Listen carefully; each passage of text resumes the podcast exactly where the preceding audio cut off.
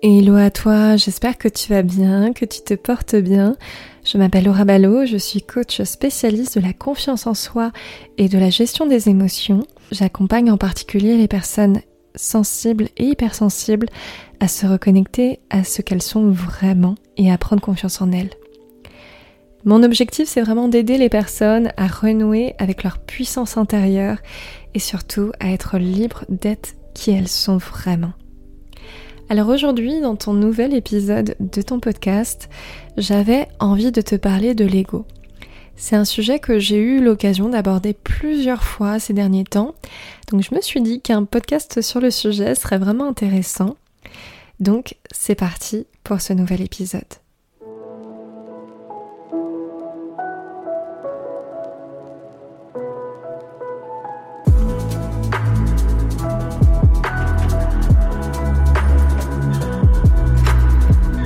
Alors au départ, l'ego, ça signifie simplement le jeu, c'est-à-dire le sujet. L'ego, ça va donc toucher à la construction du sujet, au fait de comprendre quel est le contour, quelle est la valeur de mon être et d'avoir en fait conscience de mon existence. Ça rejoint un peu euh, l'affirmation de Descartes, ergo sum, je pense donc je suis. Et l'ego dans cette optique est beaucoup plus vu comme le symbole de mon existence, comme le fait de prendre conscience que oui, j'existe, je suis sur Terre, et j'ai conscience de ce que je suis. L'ego nous permet de prendre connaissance progressivement, petit à petit, de l'étendue de mon territoire et de toute sa valeur. D'ailleurs, pour Lacan, pour s'aimer, encore faut-il avoir conscience que l'on existe en tant qu'individu distinct. Et ce processus de prise de conscience du fait qu'on est un individu distinct, il va se développer dès les premiers instants de la vie au fur et à mesure. Au départ, lorsque je suis un fœtus, je prends conscience de mon corps, notamment lorsque je suce mon pouce. Je prends conscience que je ne suis pas l'autre. Le bébé progressivement va prendre conscience de son corps en tant qu'entité distincte du monde extérieur. C'est ce que l'on appelle le soi écologique. C'est vraiment les premières pierres du concept de soi. Et puis progressivement, il va prendre conscience du fait qu'il est un être à part entière, qu'il a des pensées à part entière, des émotions aussi différentes des autres.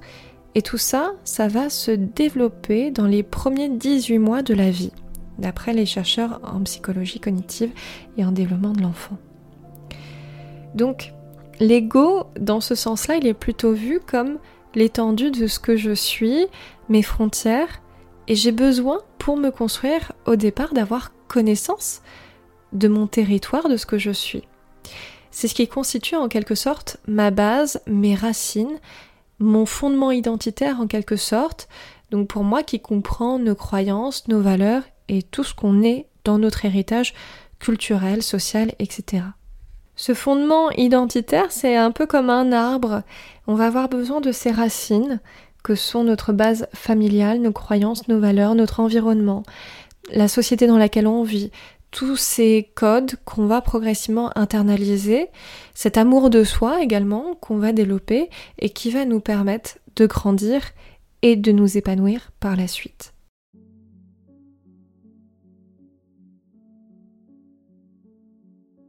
Alors parfois il faut préciser, je pense, que l'ego peut avoir un sens péjoratif. Des fois, surtout dans les milieux par exemple de la spiritualité, on peut voir l'ego comme quelque chose de néfaste. Je pense qu'il faut distinguer l'ego du fait d'être un but de sa personne. On peut très bien avoir un ego et un minimum d'ego, comme on a vu, c'est lié à la conscience de soi, à l'amour de soi. Et je pense qu'un minimum d'ego est quand même nécessaire et pour autant ne pas tomber dans l'extrême inverse qui est le fait d'être imbu de ce que l'on est, de sa personne. Et dans ce cas-là, dans le cas où je suis imbu de ma personne, où j'ai un trop d'ego en quelque sorte, ça veut même pas forcément dire que j'ai réellement confiance en moi. Parce que quelqu'un qui a trop d'ego, il n'est pas sûr de lui. Il va avoir un manque affectif qui fait qu'il va avoir besoin de rétablir son existence, de rétablir son territoire en quelque sorte, du fait de ce manque, pour faire comprendre aux autres qu'il existe. Parce que quand je suis en paix avec moi-même, lorsque je m'aime, que je suis sûre euh, de mon existence, de l'amour que je me porte, j'ai pas forcément besoin d'être un but de ma personne. Donc, finalement, la personne qui va avoir trop d'ego, pour moi, elle va tenter de rétablir son territoire parce que, justement, il a été nié, parce qu'elle n'a pas forcément conscience de sa valeur à elle. Et ce qui fait que euh, je tombe dans le trop. Euh, je tombe dans le trop, c'est-à-dire que je vais nier l'existence des autres. Je vais tellement vouloir affirmer ce que je suis que j'en viens à nier le territoire de l'autre. Donc pour moi, c'est de trouver le juste équilibre, le juste milieu entre bah, j'ai trop d'ego, je suis un but de ma personne, et entre le je n'ai pas assez d'ego, et ce qui fait que je n'existe pas, je n'ai pas le sentiment d'existence ou encore de m'aimer moi-même. Donc c'est vraiment, euh, pour moi, tout est une histoire en fait d'équilibre. D'ailleurs, euh, j'invite ceux notamment qui sont dans le parcours de l'Académie des hypersensibles à regarder le petit schéma que, je leur ai mis, notamment concernant la notion de docness euh, en analyse transactionnelle, qui est très intéressante à ce niveau-là. Et justement, on a un petit cadran où il y a pour moi plus et pour l'autre moins. Dans ce cas-là, dans ce cadran, ça va être moi qui va me survaloriser et je vais en contrepartie dévaloriser les autres. Dans le cas des pervers narcissiques, c'est aussi ce qu'on observe.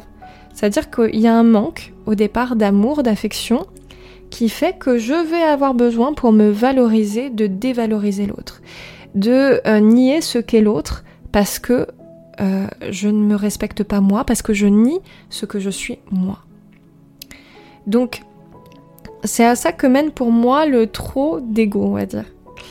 Alors, qu'est-ce qui se passe maintenant quand je n'ai pas assez d'ego, c'est-à-dire quand je n'ai pas conscience de mon existence, de ce que je suis, euh, et que justement je manque d'amour de moi? Cet extrême est pas forcément bon non plus. Dans l'analyse transactionnelle, c'est le cadran euh, du coup moins pour moi et plus pour l'autre, ou moins moins d'ailleurs, c'est-à-dire que je me dévalorise moi et je dévalorise aussi l'autre, ou moi je me dévalorise mais par contre je valorise l'autre, ça arrive aussi. Et donc euh, dans ce cas-là, bah, je vais clairement avoir un manque, également un manque d'affection, mais cette fois-ci qui va m'amener euh, à une autre stratégie, c'est-à-dire que là je ne vais pas me survaloriser et dévaloriser l'autre pour rétablir euh, ce que je suis, mais ce que je vais faire cette fois-ci, ça va être d'adopter des stratégies qui vont faire que je vais obtenir l'amour de l'autre, que je vais rechercher une reconnaissance, non pas par moi-même, mais par le biais de l'autre. Ce qui veut dire que je vais mettre en place des stratégies, euh, souvent inconscientes hein, bien sûr, qui vont m'amener à, avoir ce que j'ai besoin, à combler ce manque par le biais des autres.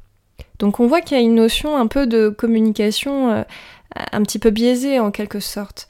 C'est par exemple la personne euh, qui va vouloir rendre service par exemple à tout le monde et qui au final y trouve aussi un bénéfice inconscient de se rendre utile, de se rendre indispensable, de faire plaisir, d'obtenir de la reconnaissance, plein de, bénéfices inconscients qu'on peut mettre en place. Pourquoi? Parce qu'on a envie d'obtenir l'amour des autres. Et si j'ai envie d'obtenir l'amour des autres, c'est bien que j'ai peut-être un, petit manque aussi euh, d'estime à combler. Donc ça, c'est la deuxième stratégie où on voit que derrière, il y a aussi euh, une négation du fait que j'existe. C'est-à-dire que je vais pas forcément prendre en compte mes besoins propres, prendre en compte ce que je suis, mes valeurs, mes croyances. Des fois, je peux avoir tendance à me nier, voire même à ne pas me respecter, parce que je fais primer les autres avant moi.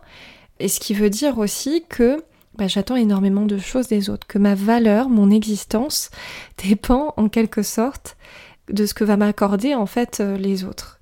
On voit là comment on peut rapidement aussi tomber dans la dépendance affective notamment, parce que du coup j'en deviens dépendant du jugement des autres, euh, de la vision qu'ils ont sur moi. Donc ce qui fait que l'ego, on en a quand même besoin dans une certaine mesure. On a quand même besoin de s'aimer un minimum de manière à pouvoir aussi se considérer, à pouvoir avoir ce sentiment d'existence pour faire respecter ce que je suis mon territoire, mes valeurs, mes croyances, mes besoins et tout ce qui fait que je suis moi avec une base solide, avec une base saine. Moi, je le vois vraiment comme des racines et plus ces racines sont profondes, plus elles sont saines et plus ça me permet également de me développer de manière saine. Parce que lorsque je sors de cette dépendance affective, je m'autorise à respecter ce que je suis, à respecter mon territoire, et lorsque je respecte ce que je suis, je respecte également ce qu'est l'autre.